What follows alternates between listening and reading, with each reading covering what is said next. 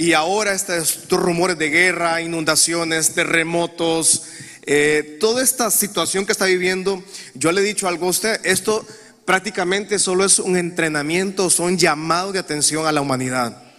Pero yo le pregunto algo a usted, le pregunto algo. Esto que ha sucedido en las naciones, como, como la pandemia, como la, el virus, como las inundaciones y las crisis en el mundo, ¿qué ha provocado en la gente? ¿La gente ha venido a Cristo Jesús? ¿La gente se volcó a las iglesias? No. Sin embargo, la gente ha visto todo lo que está pasando en las naciones y aún así la gente no le interesa buscar del Señor.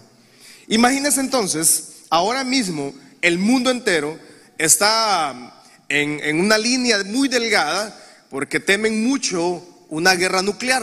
Eso es lo que está el gran temor de las naciones, que venga una guerra nuclear, porque Rusia hoy por hoy es la segunda nación en el mundo con más armamento nuclear más poderoso después de Estados Unidos. Si usted se dio cuenta, el señor Vladimir Putin, en otras palabras, simplemente dijo que nadie se mete en esta guerra, dijo él. ¿Sí o no? Usted ha leído noticias por ahí, el hombre dijo, uno de esos días dijo que nadie, el que se meta, va a sufrir las consecuencias, dijo él. O sea, y en otras palabras, es como que usted, cuando usted se peleaba en el colegio, ¿se acuerda? Y alguien venía y le decía que nadie se meta con fulano de tal porque ya van a ver. Y a usted nadie le, lo tocaba. No porque usted era bueno, porque usted era, sino que porque usted tenía la protección de alguien más que era más poderoso que usted. Lo mismo está sucediendo en estas naciones. Sin embargo, quiero traer un poquito de contexto bíblico lo que está sucediendo. Ezequiel capítulo 38, versículo 1 dice la palabra del Señor. Vino a mí palabra de Jehová diciendo, dice, Hijo de hombre, pon tu rostro contra Gog en tierra de Magog, príncipe soberano de Mesec y Tubal, y profetiza contra él, dice. Y di, así ha dicho Jehová el Señor, he aquí, yo estoy contra ti, oh Gog, príncipe soberano de Mesec y de Tubal. Versículo 4 dice, y te quebrantaré y pondré garfios en tus quijadas y te sacaré a ti y a todo tu ejército, caballos y jinetes, de todo en todo equipados, gran multitud con paveses y escudos, teniendo todos ellos espadas. Y versículo 5 dice, Persia, Cus, Fut, con ellos, todos ellos con escudo y yelmo. Versículo 6 dice, Gomer y todas sus tropas, la casa de Togarma, de los, esa es la palabra importante, de los confines del, ¿qué dice ahí? Del norte, y todas sus tropas, muchos pueblos contigo. Ezequiel entonces está profetizando una guerra de los reinos del norte, de los confines del norte. ¿Y cuáles son los países que están en los confines del norte de Israel? Rusia, Polonia, toda la antigua Unión Soviética que se disolvió en 1991, dada cuando cayó el comunismo, cayó todo el socialismo y cayó el muro de Berlín entonces, entonces la antigua Unión Soviética se divide y se independizan esas naciones de la antigua Unión Soviética. ¿Quiénes son esas? Lituania, Polonia, Ucrania, Hungría. Aquel día hablamos de unos que decían Uzkistán, todos los que terminan en Kistán, ¿verdad? Menos Kimistán, ¿verdad? Porque ese es de acá, de Honduras, ¿verdad? Ya vamos a ver un mapita por ahí. ¿De dónde entonces, para que entendamos así fácilmente sin caer en alegorías, y sin caer usted que diga, wow, el pastor Marcos, ¿cómo sabe? No, no, no, no. Esto no se trata de alegorizar y no se trata de traer una, sacar un versículo y un contexto para formar un pretexto, de ninguna manera. Yo, nunca nuestros padres nos enseñaron eso, ¿verdad? Hemos sido muy, limpios en el tema de, eh, escatológico, hemos sido muy limpios en el tema histórico. Pero yo solo quiero traerle ese versículo. Dice, le dice Dios al profeta Ezequiel, van a venir a atacar Israel de los confines del norte y todas sus tropas, muchos pueblos contigo. Versículo 7 dice, versículo, prepárate y apercíbete tú y toda tu multitud que se ha reunido contigo y sé tu guarda. Dice que eh, Rusia entonces está en los confines, lo que ahora conocemos con la Rusia moderna y toda la antigua Unión Soviética son las naciones de los confines del norte. Arriba de Israel se encuentran todas estas naciones. ¿Y quiénes van a ser estas naciones entonces que van a formar parte de la invasión final de los tiempos? Este conflicto que estamos hablando de Ezequiel no lo podemos confundir con Armagedón, tampoco del Apocalipsis. Es un conflicto que está, está por suceder o va a suceder, pero este de Ezequiel no, no tenemos que unificar el tema Armagedón, porque Armagedón, hermanos, para que entendamos, tan sencillo como esto, Armagedón es la batalla final de Apocalipsis, ¿sí o no? Y Armagedón, la diferencia entre Armagedón y esta guerra de Gog y de Magog es que en la guerra de Armagedón las naciones enteras, las naciones del mundo entero van a formar líneas contra Israel. Esa es la gran diferencia entre Armagedón, de esta guerra de, Gog y Magog, que son los reinos del norte que bajarán a Israel. Posiblemente esto esté por suceder o va a suceder en la gran tribulación. Y usted y yo, si yo le he estado diciendo a usted, hermano, que la gran tribulación, usted y yo no la vamos a ver aquí en vivo y en directo. La vamos a ver en dónde, hermano? En diferido, porque vamos a estar arriba, ¿verdad? Amén, dice amén esta noche.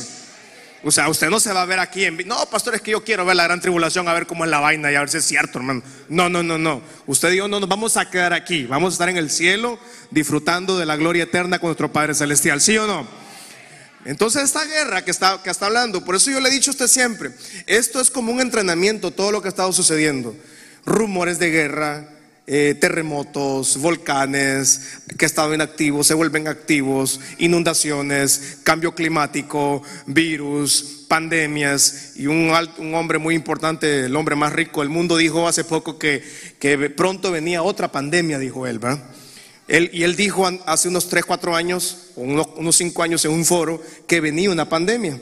Y este mismo hombre acaba de decir hace poco que viene otra pandemia. Aquí en Honduras no hemos salido nosotros y ya dicen que viene otra.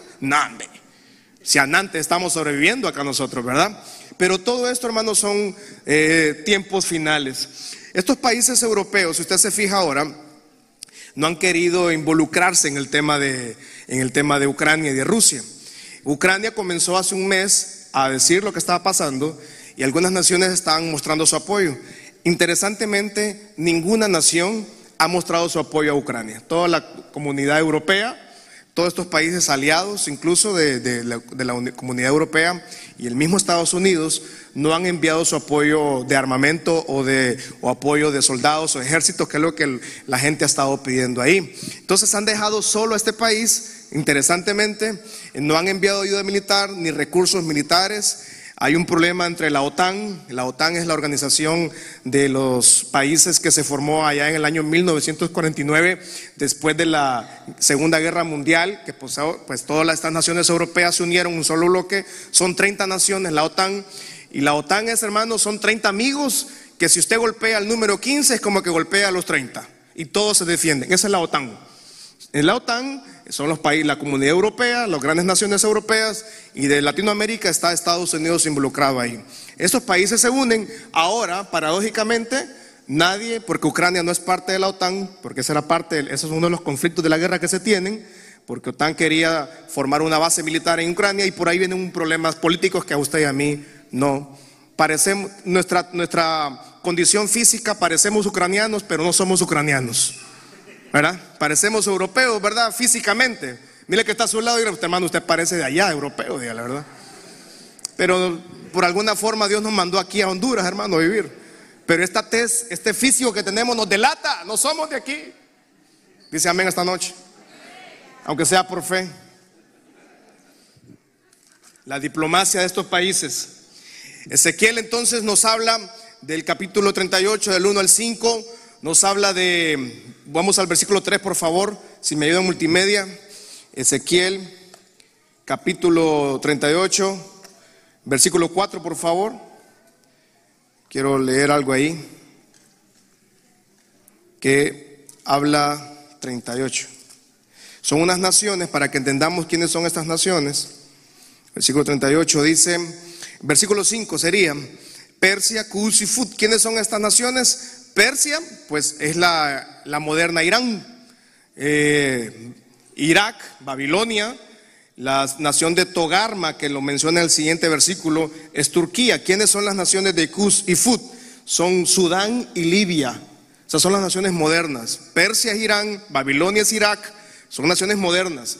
Eso es lo maravilloso de la Biblia, que todo lo que está mencionado ahí, todo es totalmente comprobable. Entonces, estas naciones que se mencionan, Togarma es Turquía, Cus es Sudán y Libia. Estas naciones se van a unir y van a venir a pelear contra Israel en su momento. No lo sabemos cuándo, pero puede ocurrir en cualquier momento. Si usted se fija, eh, estos vecinos de Israel, en otras palabras, los reinos del norte y los reinos del, del sur de ellos, todos son enemigos de Israel. Tenemos en el meridiano, mira ahí cabal, cómo está Moscú, la capital de Rusia, y cómo baja directamente hasta Jerusalén exactamente. Israel entonces tiene de vecinos a, todas estas naciones que son sus enemigas, tiene de vecinos a Irak, a Irán, a Siria, el Líbano, eh, Damasco, Alto del Golán, Afganistán, eh, Pakistán tenemos ahí cerca, tenemos ahí las naciones de Uzbekistán, todas esas naciones son contra Israel. Y al final tenemos aquí, gracias, tenemos ahí esas, esas naciones pequeñas, pero todas son procomunistas y tenemos también a la China eh, que ha estado en un silencio, en un extraño silencio ha estado China en estos días, ¿verdad? Y sin embargo son grandes crisis económicas que están pasando en el mundo y todo el mundo está como muy nervioso, muy tenso, pero usted y yo, vámonos a Mateo capítulo 24, versículo 6 al 8, dice Mateo capítulo 24, se lo podemos leer ahí en sus, en sus Biblias, dice, y oiréis de guerras y oirán rumores de guerra. Mirad, no se, no, no se pongan ansiosos porque es necesario que todo esto acontezca, pero aún no es el fin. Versículo 7 dice, porque se levantará nación contra nación, reino contra reino. Habrá pestes que estamos viviendo con la pandemia, pestes, hambres, terremotos en diferentes lugares. Versículo 8, vamos, leámoslo, 1, 2, 3, y todo esto será principio de dolores. Versículo 26 de ese mismo 24 dice, versículo 26 de ese mismo Mateo 24, vamos al 26, dice, así que si les dijeren, mirad, está en el desierto, no salgan, o miren, está en los aposentos, no le crean. 27 dice, porque como el relámpago que sale del oriente y se muestra hasta el occidente, así será también la venida. ¿Y de quién estamos hablando? De Cristo Jesús. Versículo 28 dice, por donde quiera que estuviera el cuerpo muerto, ahí se juntarán las águilas. 29, e inmediatamente después de la tribulación de aquellos días, el sol se oscurecerá, la luna no dará su resplandor, las estrellas caerán del cielo y las potencias de los cielos serán conmovidas. Entonces aparecerá la señal del Hijo del Hombre en el cielo y entonces lamentarán todas las tribus de la tierra y verán al Hijo del Hombre viniendo Vamos, leámoslo. Verán al Hijo del Hombre viniendo sobre las nubes del cielo con gran poder y con gran gloria. Y enviará a sus ángeles con gran voz de trompeta y juntarán. ¿Dónde están los escogidos del Señor esta noche? Vamos a ver. De los cuatro vientos, de un extremo del cielo hasta el otro. De la higuera aprender la parábola. Cuando ya su rama está tierna y brotan las hojas, sabéis que el verano está cerca. De cierto les digo que no pasará esta generación hasta que todo esto acontezca. El versículo 35 lo leemos, por favor. El 35 dice, el cielo y la tierra pasarán, pero la palabra del Señor... Versículo 36 lo leemos también, ya que estamos ahí, dice, pero del día y la hora, ni aún los ángeles del cielo, sino solo mi Padre mas como los días de Noé, así será la venida del Hijo del Hombre. Porque como los días de antes del diluvio estaban comiendo, bebiendo, casándose y dándose en casamiento hasta el día en que Noé entró en el arca. No entendieron hasta que vino el diluvio y se los llevó a todos. Así será también la venida del Hijo del Hombre. ¿Está usted listo para la venida del Hijo del Hombre, hermanos? Dice la palabra que estarán como los días de Noé. Y eso es lo que está pasando en estas temporadas. La gente vive una vida diaria como que mañana está seguro el día mañana. Y dice la palabra del Señor que la gente estará como los días de Noé, bebiendo, comiéndose y dando en casamiento, lo cual no es malo casarse de ninguna manera, ¿verdad? Lo que quiere explicar el Cristo en esa palabra, Jesús, es que la gente estará confiada, no estará esperando, no estarán esperando la venida de Cristo. Usted y yo sí estamos esperando la venida de nuestro Padre. Al dice amén esta noche. Estamos esperando la venida de Cristo Jesús. Por eso es que todas estas alertas del mundo, todo lo que está sucediendo en el mundo, a nosotros simplemente se nos está levantando las luces de alerta de que algo está pronto a suceder. Todo lo que sucede en el mundo, en el planeta entero, la gente poco a poco se ha vuelto más fría en el Señor. La gente no quiere buscar del Señor. La gente no le interesa buscar del Señor.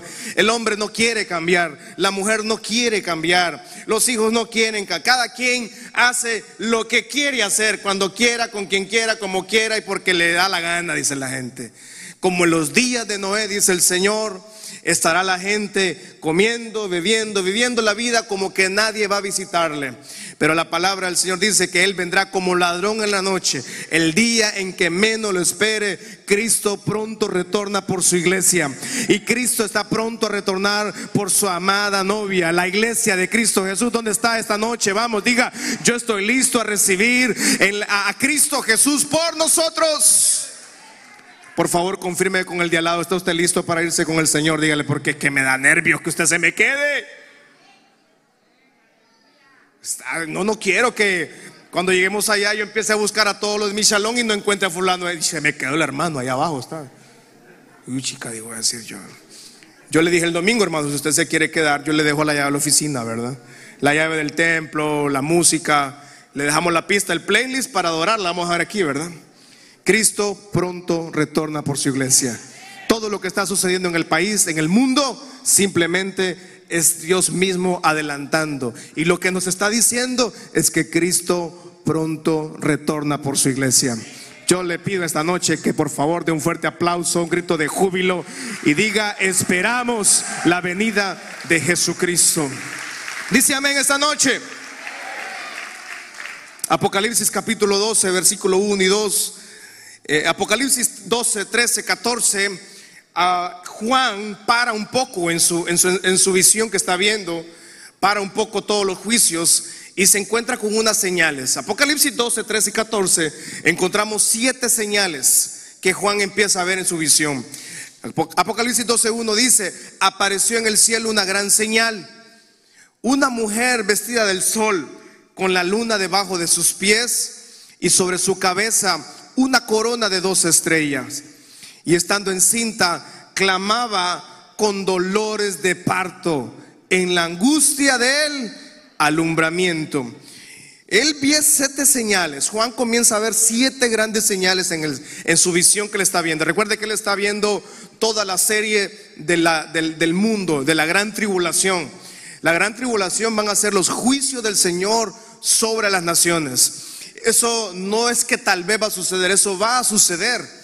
Y, hermano, y el llamado es que nosotros tenemos que estar listos porque usted y yo tenemos que partir con Cristo Jesús cuando Él venga por nosotros. Antes de que comiencen estos juicios, usted y yo no deberíamos estar acá. Ya nuestro Padre ha de haber mandado a su Hijo y en la segunda venida de Cristo debimos haber retornado a casa del Padre. Porque usted y yo vamos a retornar a nuestra morada a la cual pertenecemos, que es la patria celestial mientras usted y yo no vayamos a, la patria celestial, entonces estamos esperando que Cristo venga por nosotros. Dice amén. Pero bien, Juan entonces ve una mujer que está encinta y que está por dar, está en angustia de alumbramiento. De, de, la nada Juan entonces está viendo todo lo triste que le está pasando a la humanidad. Juicio, juicio, muertes, enfermedades, crisis mundial, eh, la crisis que va a traer la, gran tribulación será una crisis sin precedentes. Si ahora mismo ya estamos viviendo las secuelas, ahora mismo Rusia y la misma Ucrania está viviendo grandes secuelas de su guerra que están viviendo. A Rusia se le ha sancionado, ya, ya tienen problemas de hacer transferencias internacionales de dinero, los bancos ya bloquearon sus cuentas, el combustible se les disparó, los alimentos se disparó. Y eso solo son inicios de dolores. O sea, no estamos ni siquiera porque usted y yo no estaremos en esa temporada. De la nada Juan para de ver todos los juicios y comienza a ver a una mujer, a una mujer que está por dar a luz, dice, y que domina la tierra. En otras palabras, lo ve, él dice, con la, la luna debajo de sus... Él ve una mujer. Quiere decir que Juan de la nada comienza a ver ahora, lo que vamos a ver en Apocalipsis 12 y 13, 14 creo también, es la guerra que Satanás ha tenido permanentemente con la humanidad. Es la guerra que Satanás ha emprendido diariamente contra la humanidad. Y en esa, en esa guerra está incluido usted y su servidor. Diariamente Satanás trabaja para que usted le vaya mal, para que me vaya mal, para que fracasemos todos los días.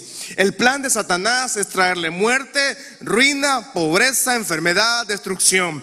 Ese es el trabajo de Satanás. Pero Cristo vino a darnos y vida en, en abundancia. Ya conmigo, Cristo me dio, dígalo fuerte, Cristo me dio vida y vida en abundancia. Y, entonces Juan comienza a ver ahora lo que Satanás ha estado haciendo en la historia de la humanidad. Eso es lo que él empieza a ver en, capítulo 12 de, de Apocalipsis. De la nada pasa a ver ahora toda la guerra que Satanás tiene con la humanidad. Él va a ver entonces siete señales. Primero ver la mujer, luego vamos a ver un dragón, no lo vamos a ver acá, ¿verdad? Porque no, aquí no es tarea mía venirlo a asustar a usted, ¿verdad? va a salir con miedo más bien de acá. Los niños, no, el pastor nos mete miedo los martes, va a decir, ¿verdad? No es la idea, ¿verdad? Pero quiero solo mencionar lo que pasa ahí. El dragón, el hijo, eh, un hijo varón que tiene esta, mujer que vamos a ver. Eh, vamos a ver el arcángel Miguel también. Él ve al arcángel Miguel en las señales. Eh, él ve un vástago de la mujer, una bestia del mar que también saldrá y una bestia que saldrá de la misma tierra apoyada por la bestia del mar. Son siete señales que Juan comienza a ver de la nada. Qué terrible es Apocalipsis de entenderlo, ¿ah? Qué difícil es de asimilarlo y comprender lo que Juan a sus 95 años aproximadamente, un anciano abandonado en la isla de Patmos, comienza a ver ahora cómo Satanás ha trabajado por generaciones, por los siglos, ha trabajado tratando de detener el, el plan de Dios para nosotros. Esto es lo primero que vemos, una mujer vestida de sol. Eh, algunas religiones dicen que esta es María, la reina de los cielos, pero no tiene nada que ver María, la madre de Jesús, en esto. Es, ella, ella, si bien es cierto, Dios hizo un milagro, ¿verdad? En ella, eh, donde fue concebido Jesús sin pecado, pero María no tiene nada más, no tiene poder.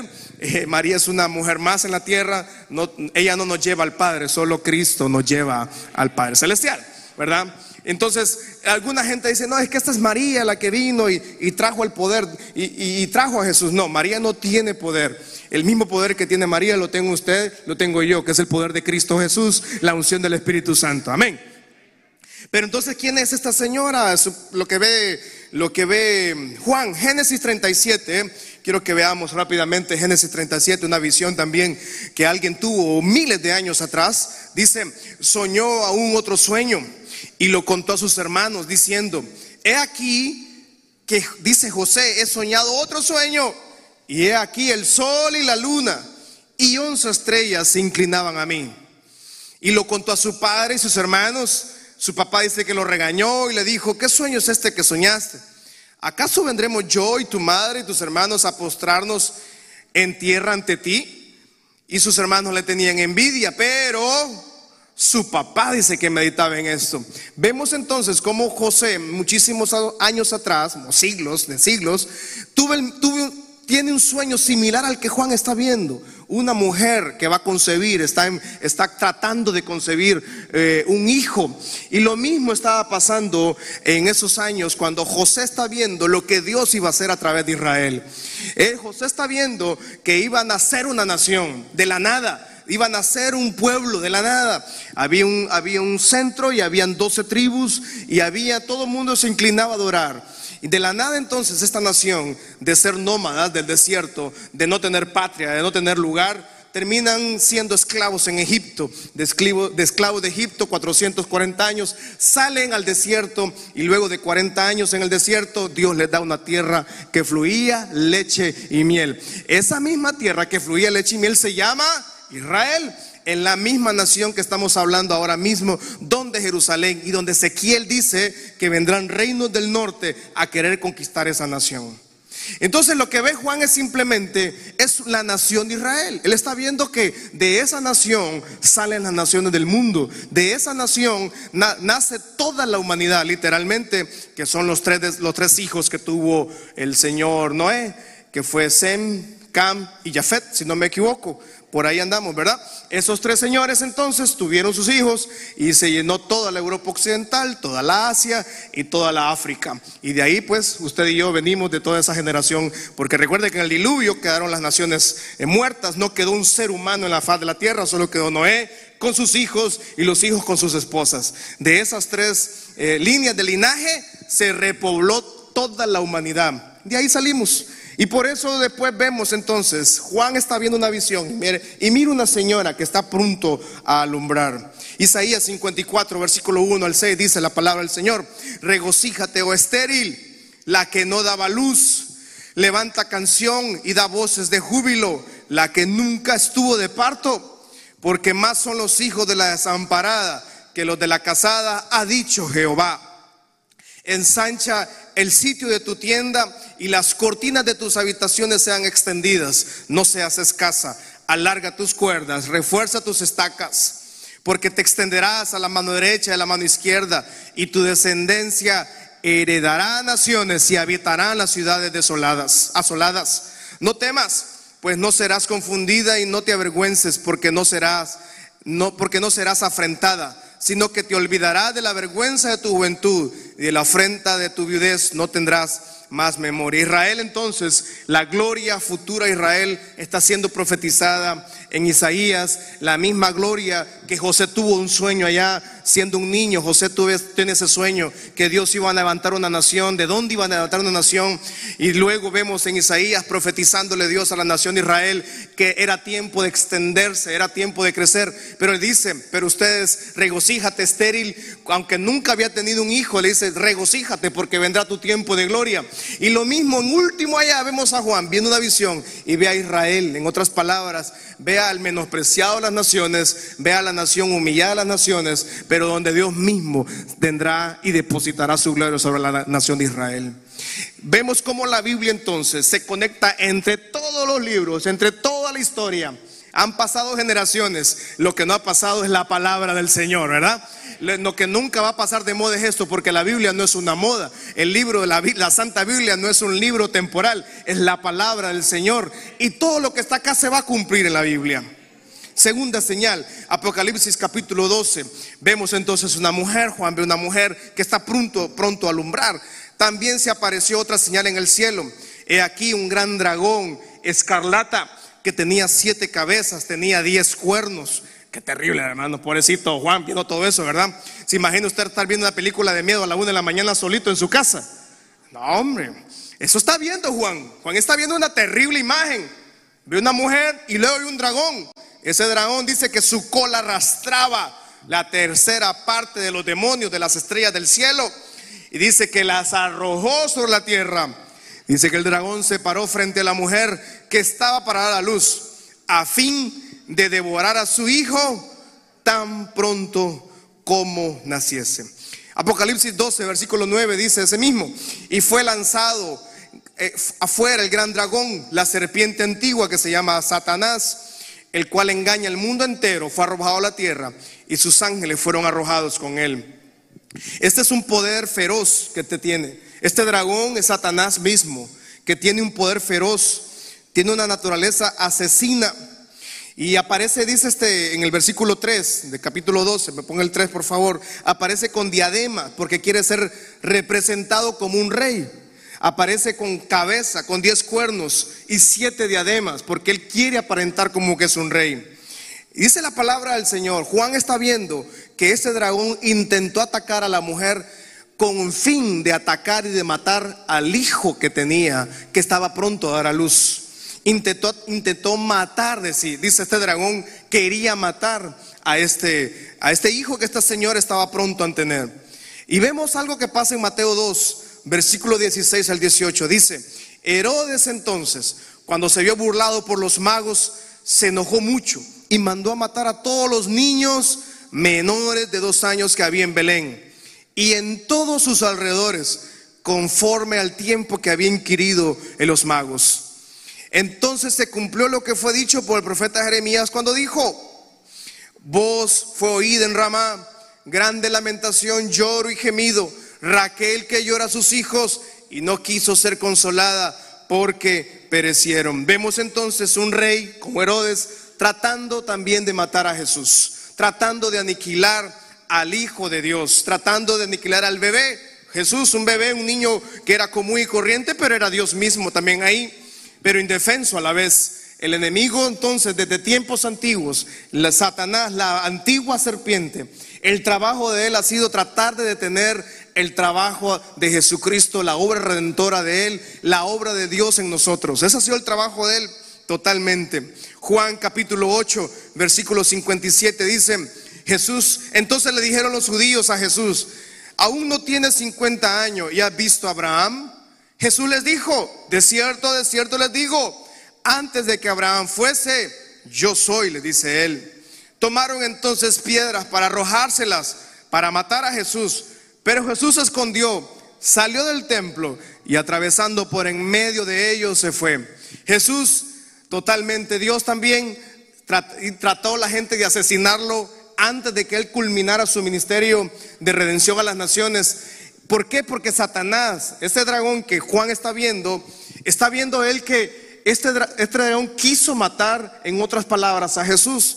Y vemos después a los fariseos tratando de matar a Jesús a pedradas, con piedras. Ese es el trabajo de Satanás. Satanás trajo muerte, tragedia, ruina, destrucción a nuestra casa, pero gracias a Dios, Cristo nos encontró a nosotros, nos levantó, nos restauró, nos prosperó, nos sanó, nos bendijo y nos ha puesto en lugares sentados en lugares celestiales. ¿Cuántos han recibido a Cristo Jesús? ¿Cuántos dan gloria a Dios por tener esa paz que solo Cristo puede entregarla? Juan está viendo la guerra que ha tenido Marcos capítulo 4, versículo 35, vemos también por, por tiempo, no lo puedo leer todo, pero dice que hubo una tempestad y la tempestad trató de matar a Jesús en esa barca, pero Jesús dijo, vamos a pasar al otro lado. Vemos entonces rápidamente cómo el enemigo tratado en toda la historia bíblica de detener el plan del Señor.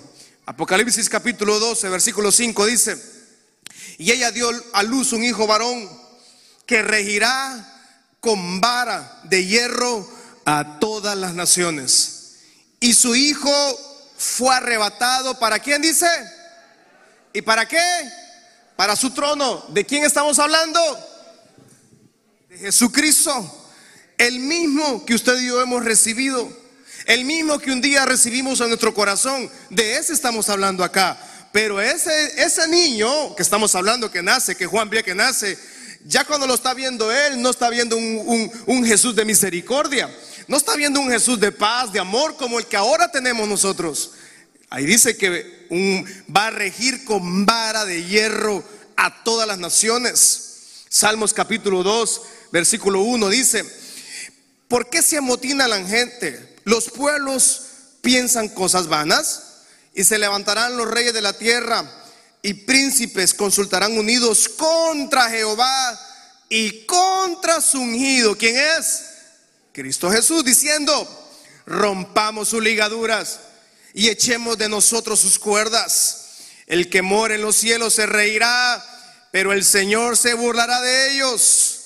Luego hablará a ellos en su furor y los turbará con su ira. Pero yo he puesto mi rey sobre Sión, mi santo monte. Yo publicaré el decreto. Jehová me ha dicho, mi hijo eres tú, yo te engendré hoy. Pídeme y te daré por herencia a las naciones y como posesión tuya los confines de la tierra. Los quebrantarás con vara de hierro, como vasija de alfarero, los vas a desmenuzar. Ahora pues, oh reyes, sed prudentes, admitida amonestación, jueces de la tierra. Servid a Jehová con temor y alegraos con temblor. Versículo último 12 dice, honrad al Hijo para que no se enoje y perezcáis en el camino, pues se inflama de pronto su ira. Bienaventurado todos los que en Él confían. Apocalipsis 19, 15 dice la palabra del Señor, de su boca sale una espada aguda para herir con ella las naciones, y y él las regirá con vara de hierro, y él pise el lagar del vino del furor y de la ira del Dios Todopoderoso.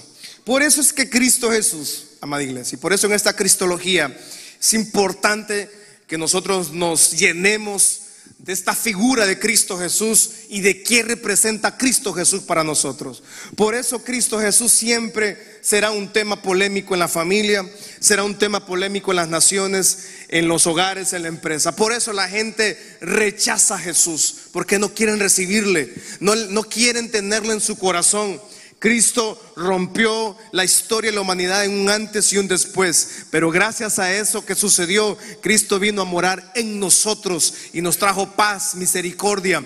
Pero el Cristo que estamos hablando de Apocalipsis no es un Cristo de, de paz, de misericordia, de gracia, de restauración, de rompimiento y liberación. No, el Cristo que hablamos del Apocalipsis es un Cristo de juicio.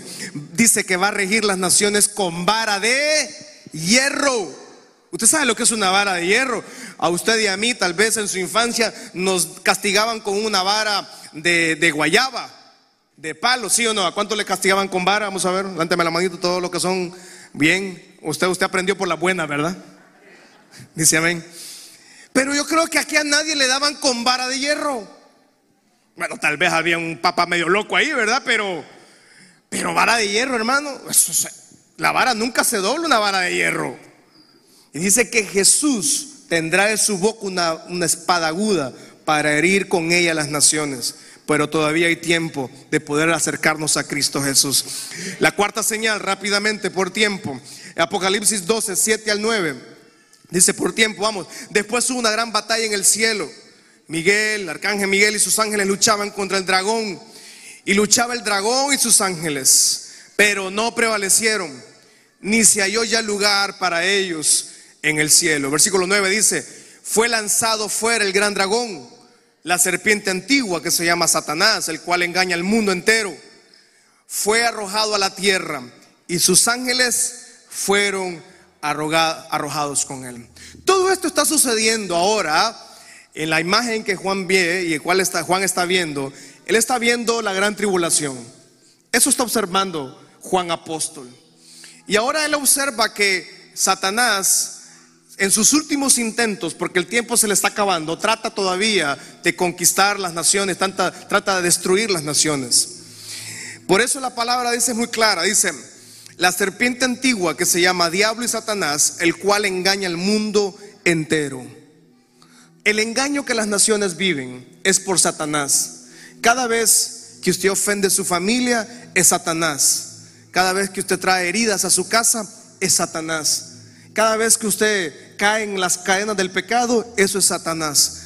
Cuando nuestros hijos, cuando los hijos, la familia se destruye, es Satanás. Él trae engaño al mundo. Satanás disfruta verle a usted destruido. El enemigo disfruta ver su casa, su matrimonio destruido en mil pedazos.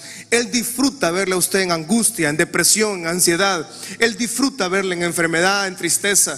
Él disfruta verle en, pleitos, en discusiones. Él disfruta ver a las familias destruidas con los pecados que se traen a la casa.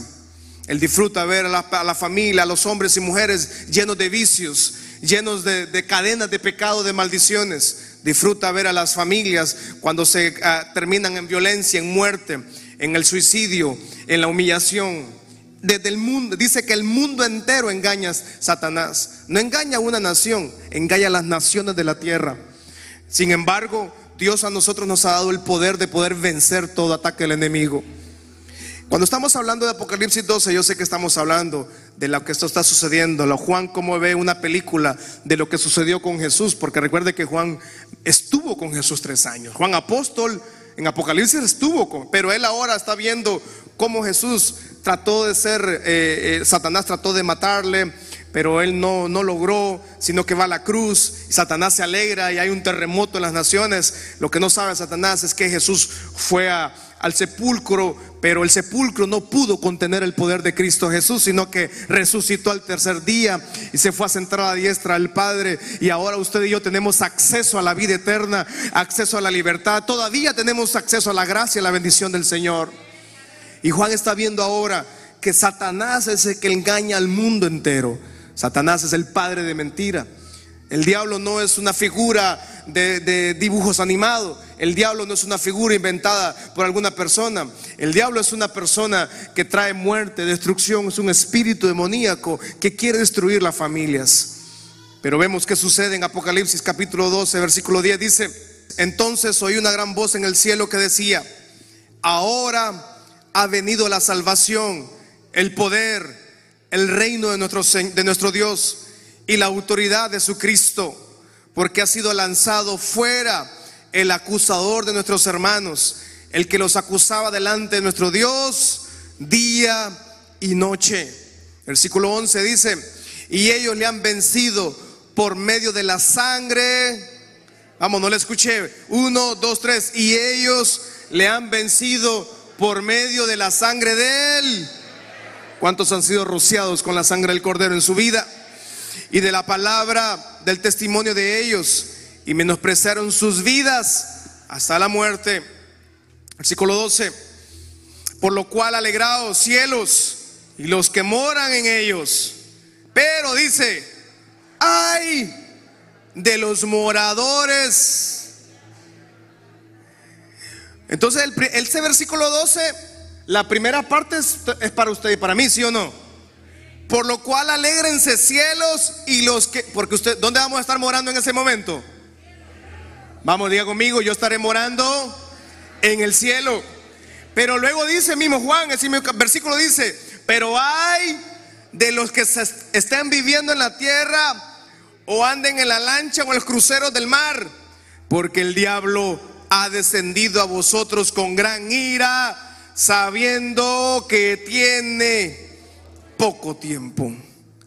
Versículo 13 dice, y cuando vio el dragón que había sido arrojado a la tierra, persiguió a la mujer que había dado a luz al hijo varón, y se le dieron a la mujer las dos alas de la gran águila para que volase de delante de la serpiente al desierto, a su lugar donde es sustentada por un tiempo y tiempos y la mitad de un tiempo.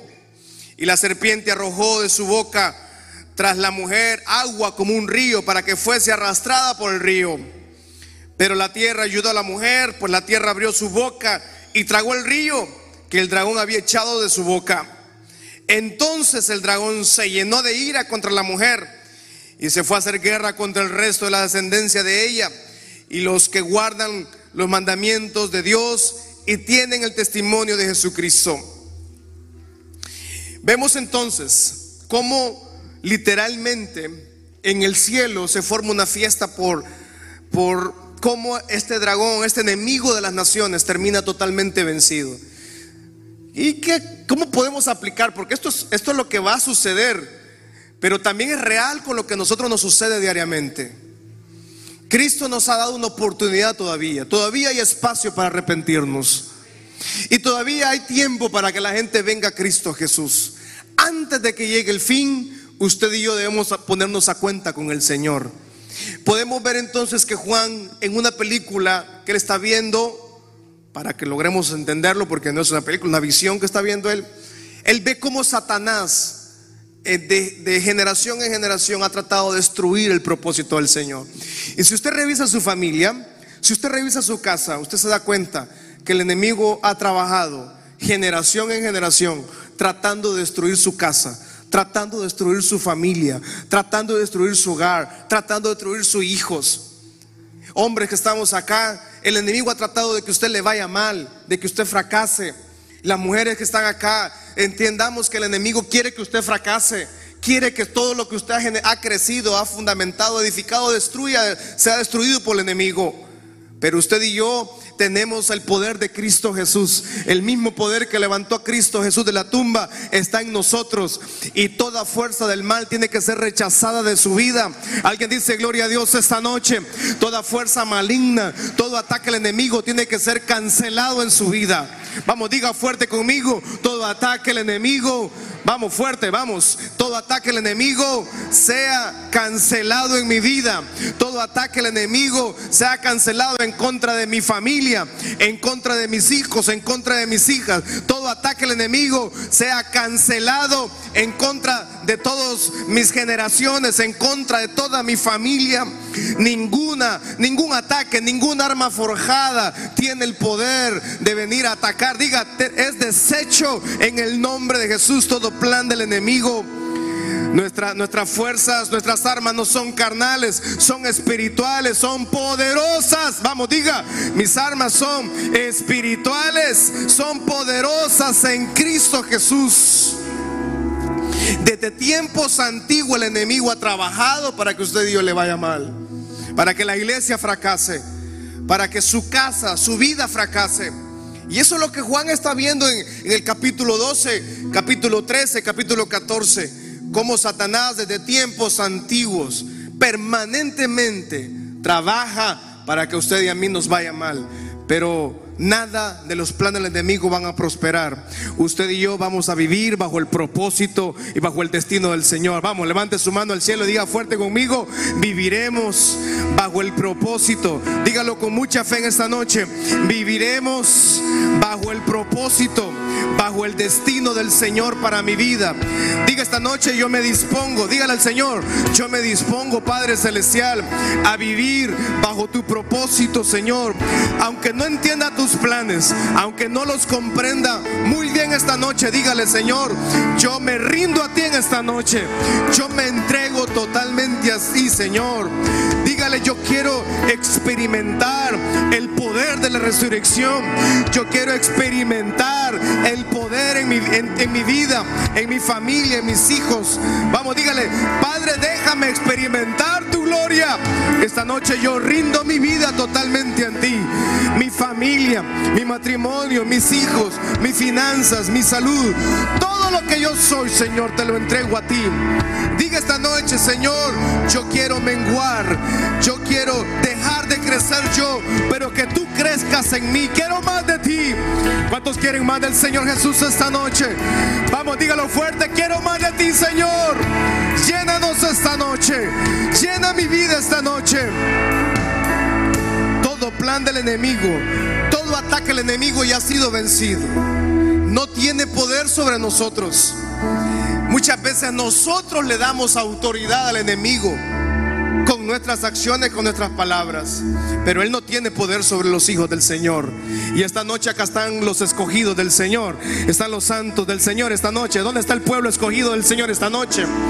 Póngase sobre sus pies esta noche. Primera Tesalonicenses 4, versículo 13 dice. Primera Tesalonicenses capítulo 4 dice, tampoco queremos hermanos que ignoréis acerca de los que duermen, para que no os se entristezcáis como los otros que no tienen esperanza. Porque si creemos que Jesús murió y resucitó, así también traerá Dios con Jesús a los que durmieron en él. Por lo cual les decimos esto en palabra del Señor, que nosotros que vivimos, que habremos quedado hasta la venida del Señor, no precederemos a los que durmieron. Porque el Señor mismo, con voz de mando, con voz de arcángel, trompeta de Dios, dígalo conmigo, descenderá del cielo y los muertos en Cristo resucitarán primero. Luego, vamos, leámoslo, luego nosotros. ¿Dónde estamos nosotros? Los que estamos esta noche, los que vivimos, los que hayamos quedado. Vamos, dígalo, seremos, dígalo fuerte, seremos arrebatados juntamente con ellos en las nubes para recibir al Señor en el aire. Y así estaremos. No lo escuché. Y así estaremos. Versículo 18 dice, por tanto, alentaos los unos a los otros con esta palabra. Levante sus manos al Señor. Necesita reconciliarse o aceptar al Señor Jesús. Quiero que repita conmigo esta noche esta oración. Diga, Señor Jesús, te pido perdón por mis pecados. Me reconcilio contigo, Señor. Yo vuelvo a tu redil esta noche. Vengo a renovar el pacto que algún día, por circunstancias de la vida, se rompió. Pero vuelvo, Señor, a tu propósito, a tu destino. Renuevo ese pacto, Señor, contigo esta noche. O diga, Señor, yo te acepto como mi único Señor y Salvador. Me arrepiento de mi mal camino. Me arrepiento de mi mal proceder, de mis malas acciones, de mis malas palabras, malos pensamientos. Yo, yo te acepto como mi único Salvador en mi corazón. Y diga, Señor, inscribe mi nombre en el libro de la vida, Señor. Y dame la oportunidad de ver manifestada tu gloria en mi vida, en mi familia, en mis hijos y en mis generaciones. Casa Michalón, levante su mano al cielo y diga conmigo, Señor, llena mi vida esta noche. Vamos, diga, Señor, llena mi vida esta noche. Yo necesito más de ti, Señor. Yo necesito que mi persona mengue. Yo necesito que mis palabras, que mis pensamientos, mis sueños, mis ambiciones, mis decisiones sean menos. Yo quiero que tú me llenes esta noche. Yo quiero estar listo para tu venida. Yo quiero estar listo cuando tú me llames a tu presencia. Yo quiero estar listo para el día que tú retornes por tu iglesia. Yo me arrepiento, diga el Señor, yo me arrepiento, Señor, de las veces que te he negado. Yo me arrepiento de las veces que he corrido de tu presencia. Yo me arrepiento de las veces, Señor, que me he enfriado espiritualmente. Te pido perdón, dígale, vamos. Te pido perdón por las veces que me enfría espiritualmente, que caí en pecado, que me alejé de tu presencia, Señor, con pensamientos de pecado, pensamientos de maldición, con pensamientos de mal. Señor por las veces que he fallado a la familia. Perdón Señor por las veces que he fallado en el matrimonio. Por las veces que he fallado a los hijos. O los hijos han fallado a sus padres. Vamos, iglesia, arrepentimiento genuino del corazón. Es constante, es un cambio de mentalidad. Y dígale, Señor, yo me aparto de toda mala amistad, de todos los malos contactos, de toda mala decisión. Y vengo a ti para que tú crezcas en Señor. Quiero más de ti, Señor, esta noche. Prepáranos para tu venida, Señor. Enamóramos, Señor. Llena de tu presencia. Que podamos venir a ti con hambre. Lleno de tu presencia, Señor. Necesitado de escucharte. Necesitado de ser lleno de tu Espíritu Santo. Llena la casa Michalón. Llena cada niño. Llena cada adolescente, cada joven, cada hombre, cada mujer, cada adulto mayor. Llénanos esta noche, Señor. Levante sus manos al cielo esta noche. Toda la casa, mi shalom. Y diga conmigo, llénanos, Señor. Llena mi vida. Llena mi casa. Llena mis hijos. Llena mis generaciones. Llénanos. Vamos, grítelo. Llénanos. Espíritu Santo. Llena nuestras vidas. Llena nuestras copas con tu unción esta noche. Con un aceite fresco. Un aceite lleno del poder de Cristo Jesús, Señor Jesús.